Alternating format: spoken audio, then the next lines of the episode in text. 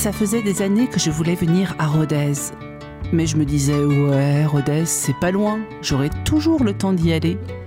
Et puis, j'ai laissé passer les mois, les années.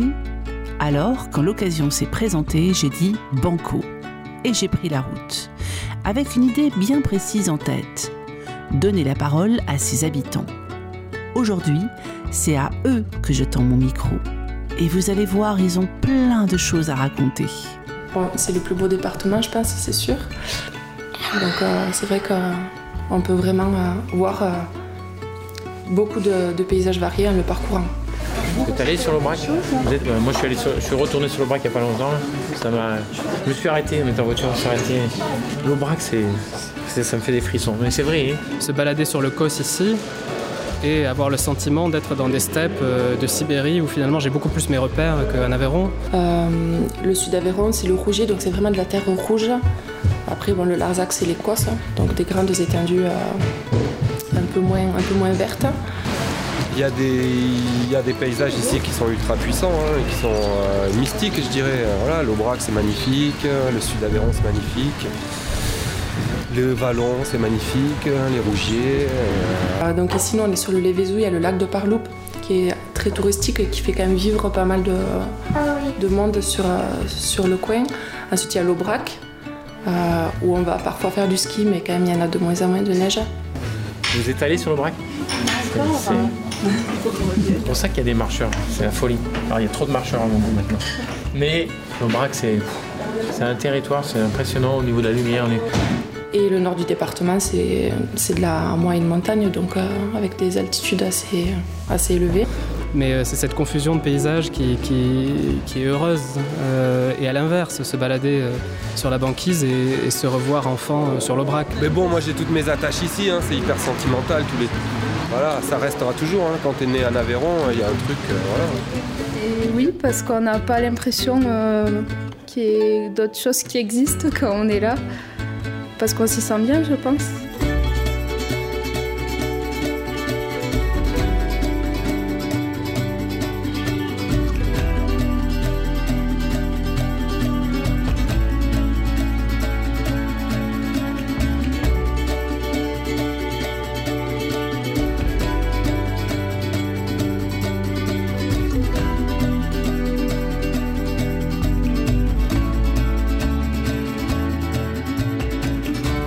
C'est quand même un coin de France très particulier.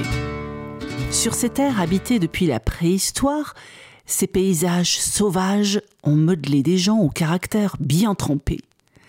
Ici, on trouve un vrai mix entre nature, patrimoine et culture. On peut, par exemple, passer la matinée au musée Soulage, un des plus importants musées d'art contemporain en France, puis, à midi, manger un aligot. Ah oui, de l'aligo, c'est super bon. Bon, rassurez-moi, vous savez bien sûr ce que c'est l'aligot. C'est de la pomme de terre avec du fromage, hein, c'est c'est fondu. C'est pas, c'est pas comme de la purée, c'est pas liquide. Et dernier conseil, notez bien. Avec euh, du jus de viande, c'est meilleur et ça a plus de goût. Puis, en début d'après-midi, empruntez une partie du chemin de Saint-Jacques de Compostelle pour rejoindre Conques et savourer la fin de journée dans son abbatiale au son de l'orgue.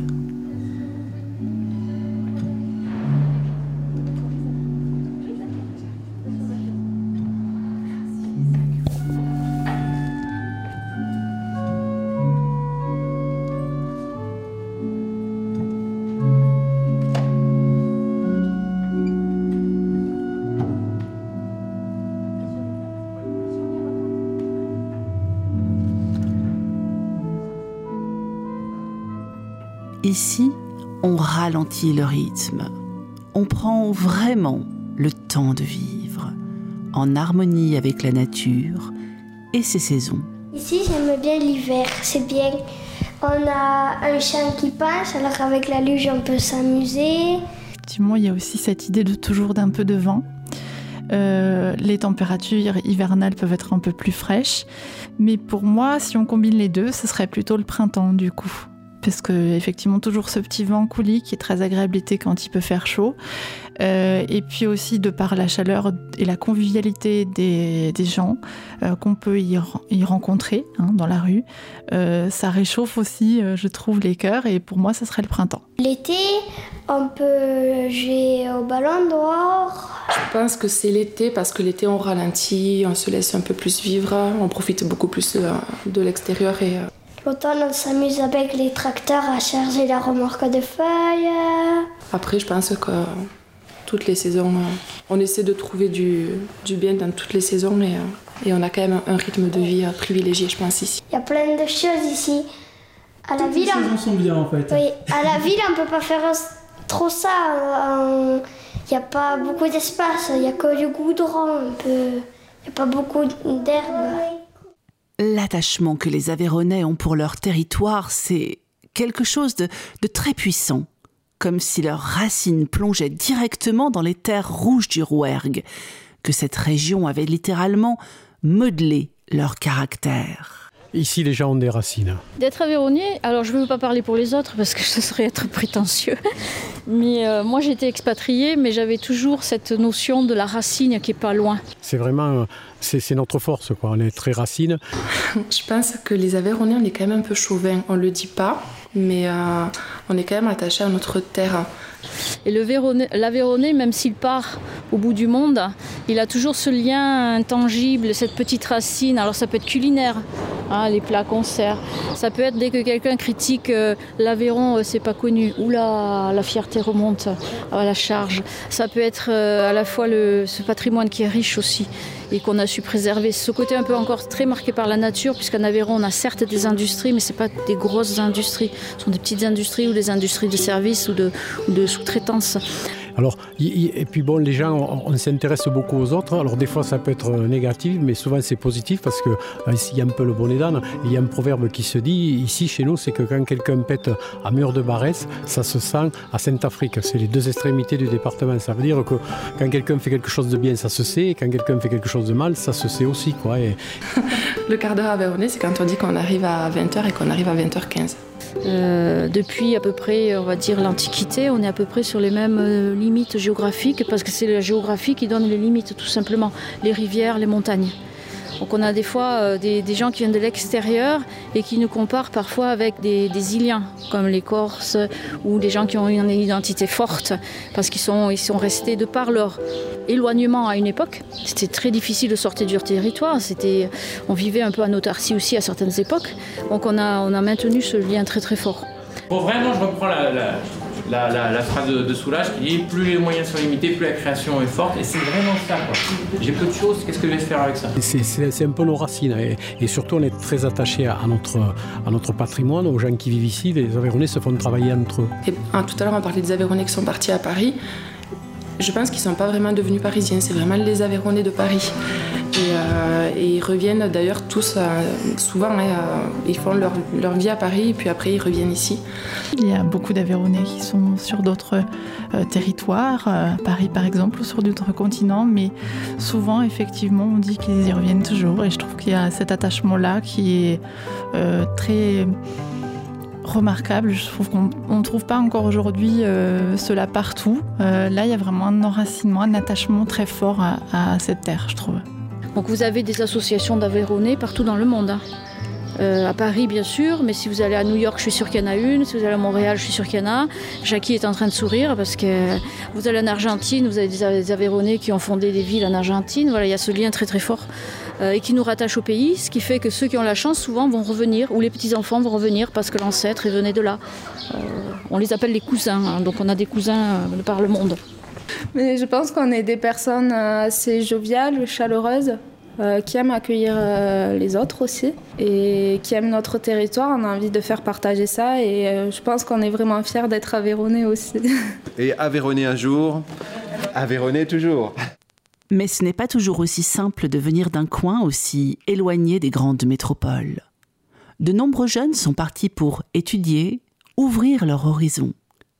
Et quand ils reviennent, même si c'est pour mieux repartir ensuite, fouler sa terre natale, c'est quelque chose de, très fort.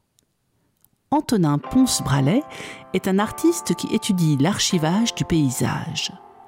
Il travaille avec Lucille Villot en mêlant art et science pour créer des œuvres qui témoignent de la variété de paysages à travers le monde. Mais qu'est-ce que ça veut dire exactement? Ça veut dire essayer d'être à l'écoute du paysage et comprendre ce qu'il a à donner. Je pense que c'est peut-être ça qui, euh, est au cœur du travail. Essayer de presque de recenser, de cartographier un paysage et de l'archiver d'une certaine manière. Euh, et dans toute la tradition des archives presque impossibles, si on veut archiver un paysage, archiver euh, euh, une couleur, archiver un geste, archiver un patrimoine immatériel. Voilà. Donc dans ce, dans ce même esprit, c'est essayer de comprendre ce que le paysage a à donner et de le sublimer, si on voulait utiliser un mot artisanal, peut-être vraiment d'aller chercher la matière et de sublimer la matière. Que ressentez-vous en revenant ici? Moi j'ai redécouvert ce territoire parce que je suis né ici, euh, mais j'en suis parti il y a 15 ans euh, à l'étranger et je suis jamais revenu. Euh, et j'ai toujours travaillé en Arctique et en Antarctique. Ça fait des années maintenant et, hum, et j'ai toujours je me suis toujours interrogé sur la différence entre, ou du moins les correspondances entre la terre natale et des terres de révélation, comme si j'avais eu l'occasion de renaître au nord, par exemple, en Arctique ou en Antarctique. Et ça m'a questionné beaucoup sur la terre natale, ici à l'origine à Rhodes. Et de revenir ici à Rhodes pour ce projet, j'ai jamais autant parcouru le paysage ruténois, le paysage aveyronais, le paysage rouerga que, euh, que depuis ces, ces, mois-là de travail. Euh, J'avais jamais eu l'occasion de le faire vraiment à, ce, à cet endroit-là, euh, même enfant. D'aller à la rencontre, on en parlait tout à l'heure, de, tous ceux qui font vivre un paysage, c'est une occasion superbe.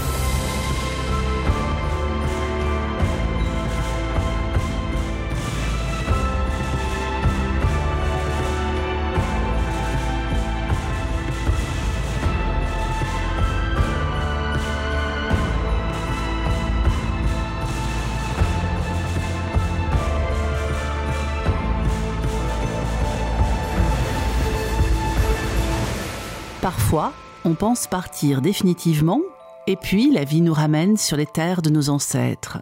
Chloé. Moi, je suis née à Trémouille, mes deux parents sont nés à Trémouille. Mon mari... bah, des arrières, arrières, arrières. en fait, toute la famille des Vidal et des, des Vidal, euh, comme ma maman, euh, on est tous nés à Trémouille. Mes enfants, c'était la cinquième génération, elle est à l'école du village. Je, jamais j'aurais cru que je resterais ici. Tu es partie? Oh, Je suis partie pour mes études. Ouais. Et, et euh, mon mari. Et puis, certains ont dû partir pour pouvoir vivre de leur passion. Bolt est un artiste installé à Paris. C'est un département puissant, l'Aveyron, je trouve. Ça, c'est bien, quoi. Mais après, quand t'aimes le rap, le, le graffiti, euh, les, la musique, tu vois, quand t'es jeune, hein, je te parle de ça il y a 20 ans, bah, t'as envie de te casser. Il est revenu à Rodez à l'occasion du siècle Soulage pour créer une murale. En arrivant, j'ai immédiatement filé le voir bosser. Comme on allait revenir voir la fresque terminée, j'avais envie de passer la voir tout au début pour voir son évolution. Quand je suis arrivée, une gamine était en train de peindre. Souvent, quand il y a des enfants, je les fais, participer. Parce que, parce que moi, quand j'étais petit, j'ai eu le même flash quand j'allais à Toulouse. Quand mes parents ils me prenaient à Toulouse, euh, ici, il y avait, pas, il y avait trois tags, quoi, mais c'était de très mauvaise qualité.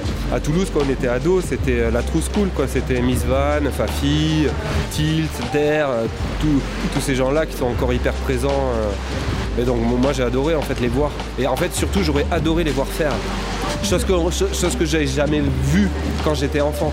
Et là, les gens, les enfants ont pu voir. Il y a tout Foch qui est venu, il y a eu 300 gamins qui sont venus, ils ont vu comment ça a progressé, que au début ça ressemblait à rien, donc hein, et après ça, le dessin prend forme. Justement, j'avais envie de demander à Bolt comment il voit Rodez aujourd'hui. Est-ce que la ville a changé depuis qu'il est parti? Donc ouais, ouais j'ai l'impression qu'il y a un vrai tissu et de plus en plus, il y a des jeunes qui viennent, des archives, des, euh, ouais, il y a l'atelier Taula où ils font de la découpe numérique. Euh, donc oui, oui, j'ai l'impression que ouais. Ouais, ben Rodez, de toute façon, c'était un peu euh, engané, comme on dit, quoi. C'était dans, un espèce de trou, et puis il y a eu le musée Soulage et ça s'est ouvert, quoi. Mais la preuve, vous êtes là, vous, je sais pas d'où vous venez, mais ça s'est vachement ouvert depuis, depuis c'est clair. Il y a des gens qui venaient pas, euh, parce que c'est loin aussi de tout. J'ai mis 8 heures moi pour venir, faut pas déconner quoi. Euh... Putain, à Montpellier tu mets 3 heures, j'ai mis 8 heures, plus une heure et demie de pause à Toulouse, c'était l'horreur. pour 100 euros, 120 euros, faut pas déconner quoi. C'est plus c'est pas possible ce bled. Mais ouais, c'est ça. Il a raison, Bolt. On n'arrive pas à Rodez par hasard. Faut vraiment le vouloir pour y venir. Par exemple, j'avais pas percuté avant de partir, mais en fait, il n'y a pas d'autoroute qui vient jusqu'ici. Pour rejoindre Rodez, c'est que des petites routes en lacets. Mais à quel point cet isolement a-t-il influé sur le développement de la ville? Jean-Michel Cosson, écrivain. Tout à fait. Alors ça a été euh, effectivement euh, un frein euh, au niveau culturel notamment parce que effectivement on était loin de tous les centres culturels donc c'était difficile d'aller d'aller au théâtre, d'aller voir des spectacles, etc. de découvrir des, des, des, des peintres, dans les grands musées, tout ça. donc ça ça a été un frein. Mais oui, j'ai oublié de vous parler du musée Soulage. Pierre Soulage, c'est une méga star ici. Ce peintre abstrait, qui fête ses 100 ans cette année, est exposé partout dans le monde. Une de ses toiles fut même adjugée plus de 10 millions d'euros à New York l'an dernier. Mais est-ce que le musée Soulage a changé la manière dont les Ruténois voient leur ville? Rodez avait quand même la réputation d'être une ville un peu austère, un peu bourgeoise, pas trop ouverte. C'était gris, c'était pas très beau et ils en ont vraiment fait quelque chose de, très. Enfin voilà, de, ça attire beaucoup de monde. Euh. Voilà, euh, Rodez manquait de notoriété, euh, manquait d'attractivité. Et c'est vrai que le musée Soulage voilà, a, fait, a, fait, a déclenché ce, boom, ce boom attractif pour la, pour, pour la ville. Et tout en restant accessible, je trouve que c'est pas élitiste. Enfin, par exemple, le musée, j'ai l'impression que les, gens qui viennent là sont très variés. Il y a des gens, on voit que c'est vraiment dans leur culture d'aller au musée. Et puis il y a des familles qui viennent vraiment pour, pour découvrir. Euh, ouais, je pense que ça a quand même amené euh, une certaine ouverture à, la ville. Euh, quand on peut avoir à Rodez en 4 ans Picasso, euh, Calder, euh, Le Corbusier, euh, Goutaille, voilà, c'est quand même assez extraordinaire. Qui aurait cru il y a 10 ans, franchement, à Rodez, qu'on aurait pu, on aurait pu aller le voir à Paris, voir à Toulouse, voir à Montpellier, mais pas à Rodez. Mais même si ce musée est devenu indissociable de Rodez aujourd'hui, on peut pas franchement dire que ce projet ait emballé les Ruténois au départ. Christophe Asman, directeur adjoint du musée. Au départ, quand le musée, y a eu la décision de construire, il y a eu 85% à peu près de la population qui était contre parce que justement ça allait coûter de l'impôt, parce que c'était, ils ne connaissaient pas l'œuvre, ils en imaginaient que c'était euh, bah, des, trucs en noir, on ne sait pas trop ce que c'est, et donc ils n'imaginaient pas que ça pouvait faire venir ici sur ce territoire des Japonais, des Américains, euh, tout un tas de, personnes qui viennent aussi de la France entière, et pour venir découvrir l'œuvre de Pierre Soulages. Du musée à son ouverture, pendant euh, quasiment trois mois, vous aviez des fils qui, remontaient quasiment tout le, tout le jardin. on n'avait jamais vu, on n'avait jamais vu ça. et c'est ce qui a fait changer aussi la mentalité des, euh, des. Donc euh, ça a surpris énormément de monde et, euh, pourtant voilà aujourd'hui nous sommes euh, à un moment où ce musée est vraiment reconnu en tant que tel. Ce qui fait qu'ici vous êtes dans ce qui est considéré comme étant le sixième musée de province. Alors que franchement Rodez est loin d'être la sixième ville de France, même très loin d'être la sixième ville de France. Donc ça a amené ici sur ce territoire une population qui n'était pas prévue d'ailleurs au départ.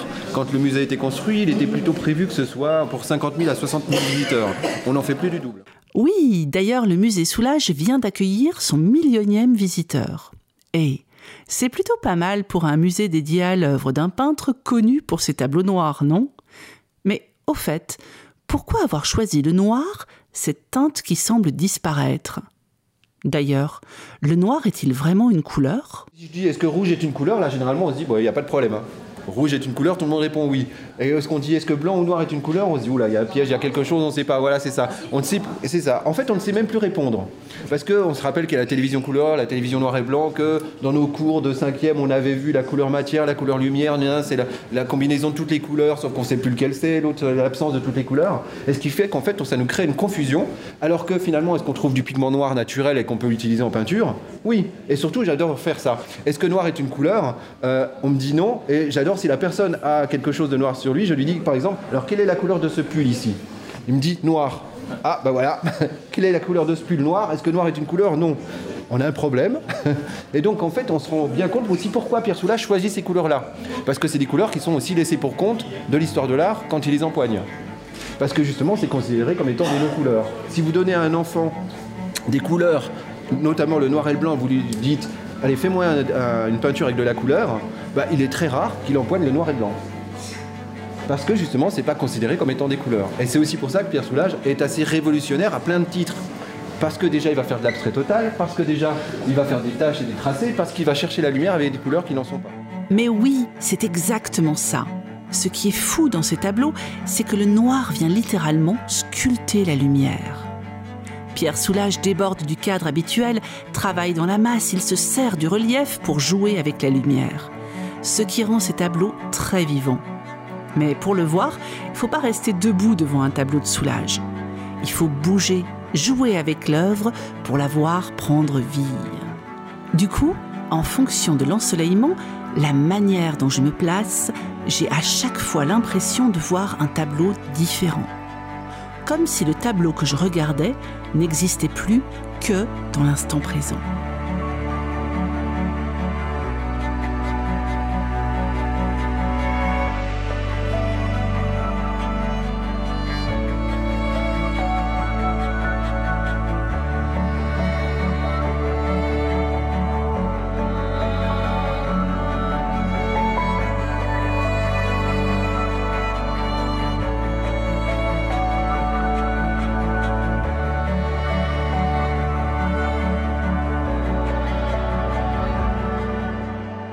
Ne voit la même œuvre au même moment. C'est tout l'inverse entre la Joconde, par exemple, et les œuvres de Pierre Soulages. La Joconde, tout le monde est agglutiné autour, mais tout le monde voit la même.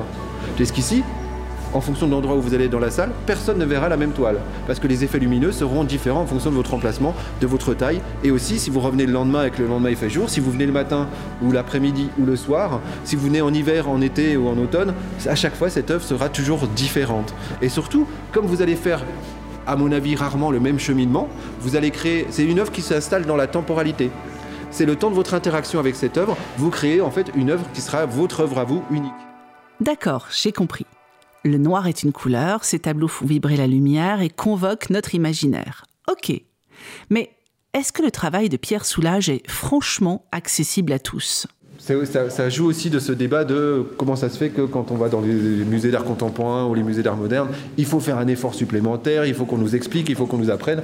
Ce à quoi je réponds régulièrement que quand vous allez au Louvre, par exemple, que vous regardez une œuvre euh, telle qu'une Annonciation, vous avez l'impression de comprendre le tableau, alors qu'en fait vous en comprenez euh, à peine 10%. Parce que si la robe de la, Vierge est blanche, bleue ou rouge, ça ne veut pas du tout dire la même chose. Le jardin clos, c'est pareil, ça a toute une symbolique. Les oiseaux qui sont à l'intérieur ont toute une, symbolique également. Les fleurs. Et donc vous avez l'impression de comprendre le tableau, alors que si vous ne faites pas la démarche, vous êtes passé à côté de 90% du tableau. Alors finalement, l'œuvre de Pierre Soulages est-elle si abstraite que ça? Même si l'œuvre de Pierre Soulages est totalement abstraite, tout le travail de Pierre Soulages transpire de l'Aveyron. Il a l'habitude de le dire lui-même, c'est-à-dire que quand on est aveyronnais, il y a des choses qui ont des sensations, des couleurs, des choses qu'on reconnaît. Euh, les sensations de vieilles portes, de, paysages enneigés de l'Aubrac. Euh, donc tout ça, en fait, on le reconnaît très bien. C'est très présent dans le travail de Pierre Soulages, même si finalement euh, c'est totalement abstrait. Mais dans les sensations, dans les, dans les couleurs, dans les émotions, tout ça est très aveyronnais. À l'intérieur du musée, un autre enfant du pays s'est installé. En effet, il suffit de faire quelques pas pour se retrouver dans le café de Michel Brasse. Ce cuisinier reconnu comme un des meilleurs du monde a lui aussi consacré sa vie à rendre hommage à sa terre natale, en la sublimant avec des produits du terroir, simples et honnêtes. Bah, comme lui en fait. Écoutez, il y a vraiment des liens forts entre Pierre Soulage et Michel Brasse. Christophe Chailloux, chef du Café Brasse. Pierre Soulage, il a une phrase qui dit plus les moyens sont limités, plus la créativité est forte. Voilà, vous voyez, on part vraiment sur cette base-là. Ça, c'est la première chose. le deuxième point, c'est qu'on utilise les produits de notre territoire. Évidemment, si on a fait venir, c'est pour vous montrer qu'on a le plus beau territoire de France et de Navarre. Non, mais par exemple, au niveau de l'agriculture, on est très très riche. Hein, au niveau des euh, donc, euh, les vaches, on a des belles vaches qui sont dans le nord, on a des beaux moutons qui sont dans le sud, on a des veaux qui sont euh, élevés de façon différente de ce qu'on pourrait avoir ailleurs. C'est-à-dire, c'est des veaux qu'on appelle le veau de l'Aveyron et du Ségala, qui est très réputé puisqu'il a une couleur de chair qui est complètement différente d'un autre veau. Pourquoi? Parce que ben, y a une méthodologie qui a été pensée, réfléchie pour l'élevage de ces veaux. Vous voyez? Donc nous, ben, l'idée, on a des super produits, utilisons-les. Donc ça, c'est vraiment la première chose. Et puis on se rappelle, voilà, Michel Brass, il a été novateur hein, dans les années 90. C'est vrai qu'aujourd'hui, on en parle plus, mais dans les années 90, c'était de mettre en avant le légume, le légume, le légume, et également utiliser toutes euh, les herbes et les fleurs que vous pouvez trouver sur son plateau d'Aubrac. Donc on va essayer de retrouver ça aussi dans notre assiette. Donc cette cuisine qu'on fait ici, c'est vraiment ça. C'est les produits de nos territoires, plus ben, tous les végétaux qu'on peut retrouver. J'ai eu la chance de passer un moment en cuisine avec Christophe Chailloux pendant qu'il préparait le service de midi. Tout en cuisinant, il m'a expliqué pourquoi il aime tant travailler pour Michel Brasse. C'est un vrai passionné. J'aurais pu l'écouter pendant des heures. Les étés, mes vacances scolaires, j'étais souvent là-bas. Donc ça, ça, ça, Moi, je transpire Brasse, comme je dis souvent. Voilà, après, j'ai découvert d'autres cuisiniers d'autres cuisines, mais celle-ci m'a vraiment marqué. Quoi. Même, ça a été une révélation, moi, chez, quand je suis allé chez Brasse. Pourtant, j'avais travaillé dans des étoilés précédemment et tout, mais l'approche de Michel du produit. Il nous disait souvent qu'on rentrait dans le produit. Donc au début, euh, à 20 ans, on ne comprenait pas ce qu'il voulait dire rentrer dans le produit. et souvent, je reprends ici, par exemple, là, il y a, la semaine dernière, y avait des choux Un chou si vous voulez, mais, euh, la partie qui est vers la racine, elle est très dure, et la partie qui est dessus est tendre. Donc ça veut dire que si j'ai bien compris mon produit, quand je l'épluche, déjà, il y a une certaine façon, parce qu'il y a une peau très épaisse sur le bas et très fine de l'autre côté. Et quand je le cuisine, eh ben, je dois le cuisiner de façon différente entre le bas et le haut parce que mon produit est différent. Et ça, ça marche pour les légumes, mais ça marche aussi euh, pour, euh, pour les viandes, etc. Souvent, quand on regarde les légumes, par exemple, si vous avez les premiers navets, ils sont tendres, vous les mangez crus et vous n'enlevez pas la peau. Mais s'ils ont fait trois semaines ou quatre semaines après, ben là, il faut commencer à les éplucher, il faut peut-être les cuire. Si vous ne connaissez pas Michel Brasse, pour vous donner une idée de sa cuisine, son plat phare s'appelle le gargouillou. C'est un savant mélange de légumes, herbes, fleurs sauvages fraîchement cueillies le matin. Il n'y a pas vraiment de recette puisque le gargouillou change à chaque fois en fonction de la cueillette du jour. Pour le faire, Michel Brasse a même créé son propre potager. Ils ont un produit phare qui s'appelle le gargouillou, donc c'est un mélange de plein plein plein plein de légumes, herbes et fleurs différentes. Mais à chaque, chaque matin, quand il attaquait les légumes, c'est lui qui les taillait personnellement. Il disait au cuisinier qui les cuisait derrière combien de temps, comment il devait les cuire si vous voulez? Est-ce qu'on le veut fondant ou est-ce qu'on le veut cru? Et si on demande à Christophe Chailloux quel produit, lui, il aime cuisiner, ben, la réponse est évidente. Moi, ce que j'aime travailler, c'est le légume. Énormément le légume. Et puis ici, alors on a la vallée du Lot.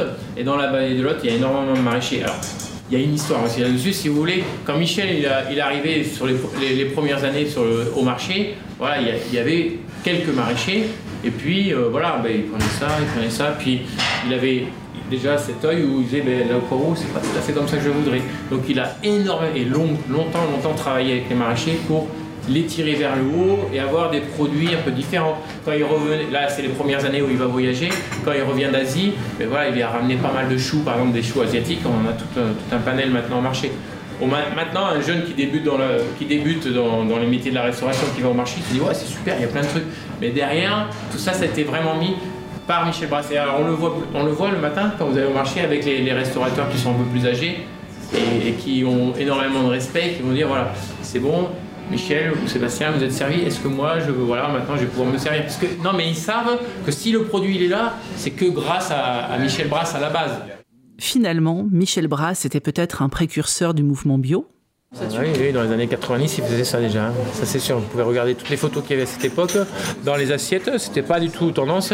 On avait 2, 3, 4 légumes. Et Michel, il y avait des légumes. c'est sûr. Il a vraiment poursuivi ça Oui, oui c'est pas une... Je pense qu'il ne le pense pas dans une idée de mode, d'effet de mode. C'est ce qu'ils sont ressentis. C'est ce qu'il aime faire. Michel, il faut savoir que tous les matins, il monte encore à l'aïeul, il va éplucher euh, au suquet, il va éplucher 2-3 carottes, tailler. Il adore ça, utiliser la mandarine. Voilà, il a, il a cette sensibilité qu'il apprécie. Cette cuisine est vraiment en harmonie avec son terroir. Mettre en valeur des produits simples, de saison, prendre son temps pour cuisiner en se laissant guider par la nature. Hey, c'est très avéronnais finalement. Ça donne envie de cuisiner façon brasse chez soi aussi. En commençant par ralentir la cadence. Aux arrière-grands-parents, quand on cuisinait, ils allaient euh, au champ, vous savez, ils mettaient la, cocotte sur, la gazinière, là, à bois, hop, ils cuisinaient, c'était super bon. Jamais il y avait d'ébullition, ce qu'on fait aujourd'hui, on fait trop bouillir parce qu'on va aller vite, mais ça marche pas. Hein, donc il faut aller cuisson toute douce. Et puis, je sais pas si vous vous rappelez, mais ils disaient le lendemain c'était encore meilleur. Et pourquoi c'était meilleur? Parce qu'on a des morceaux qui sont fermes et c'est les morceaux les plus goûteux. Pourquoi ils sont goûteux? Parce que comme ils bougent le plus dans l'animal, c'est ceux qui ont le plus de goût. Donc ils sont fermes et pour les rendre tendres, la seule solution c'est de les cuire longtemps dans le temps. C'est pas de faire monter fort en température, c'est cuire longtemps, longtemps dans le temps. Donc voilà sur quoi on travaille ici. Finalement, avec Christophe Chailloux, la cuisine a l'air tellement simple. Je me dis que c'est ça le vrai apanage des grands. Rester humble face aux produits et s'effacer pour le sublimer. En cuisine, ce qui est important, bon, évidemment, il faut un produit super au départ. Si vous n'avez pas un bon produit, vous ne ferez jamais la bonne cuisine. Mais si j'ai un bon produit au départ, il faut faire une belle cuisson, un bon assaisonnement. Après, voilà, c'est tout, c'est gagné. En sortant, j'ai repensé à la manière dont ce territoire a modelé ceux qui y vivent. Et j'ai réalisé qu'en fait, j'étais venue à Rodez avec plein d'idées reçues sur cette ville. Toutes ces rencontres ont déconstruit une à une mes certitudes, et d'un coup, j'ai compris. L'isolement de Rodez, qui a longtemps été un frein à son développement, est peut-être en train de devenir son principal atout.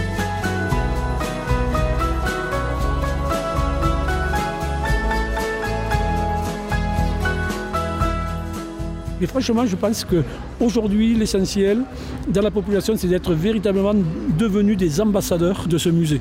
Et, heureusement, d'ailleurs, parce que si franchement les habitants de Rodez n'étaient pas les ambassadeurs du musée, ça serait à désespérer de faire venir, euh, les, gens. Donc, ouais, donc là, ça s'ouvre, ça s'ouvre, euh, Rodez, évidemment.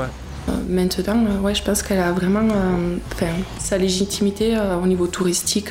il a fallu du temps, c'était pas gagné, mais j'ai l'impression là que c'est vraiment en train de, commencer à, se développer d'une manière positive.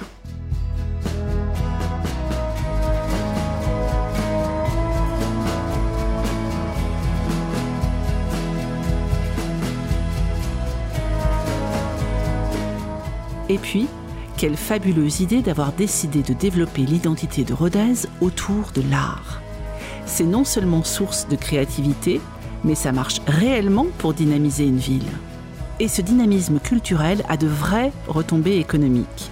D'ailleurs, Rodez, qui depuis des décennies perdait des habitants, commence à voir de nouvelles populations s'installer. Oui, une nouvelle euh, population euh, depuis, euh, depuis une quinzaine d'années, mais qui s'est, accentuée. Et du fait du dynamisme économique de, de, la, de la ville et du territoire, des grosses entreprises, la RAGT, Bosch, bien sûr, mais, mais aussi de tout un réseau de petites et moyennes entreprises qui marchent très très, très, très bien. et donc qui, qui font qu'on ait un taux de chômage aujourd'hui de 5,7, 5,9%. Mais alors, du coup, est-ce que ça fait sens aujourd'hui, quand tu peux travailler à Paris, Londres ou New York, de revenir montrer ton travail à Rodez? Et si ça fait sens, mais bien sûr que ça fait sens, évidemment, c'est pour aussi montrer qu'il y a des gars du pays qui ont fait des trucs ailleurs et que ça marche, quoi. Voilà. Je veux juste leur montrer ça, quoi. Donc ça, c'est bien. Ça, pour ça, ça fait plaisir. Ça fait plaisir à la maman, ça fait plaisir à... Tu vois En montant en voiture pour rentrer, je me disais qu'en fait, le véritable trésor d'un voyage, ce sont ces rencontres. En deux jours ici, j'ai tellement appris sur l'Aveyron et les Aveyronnais.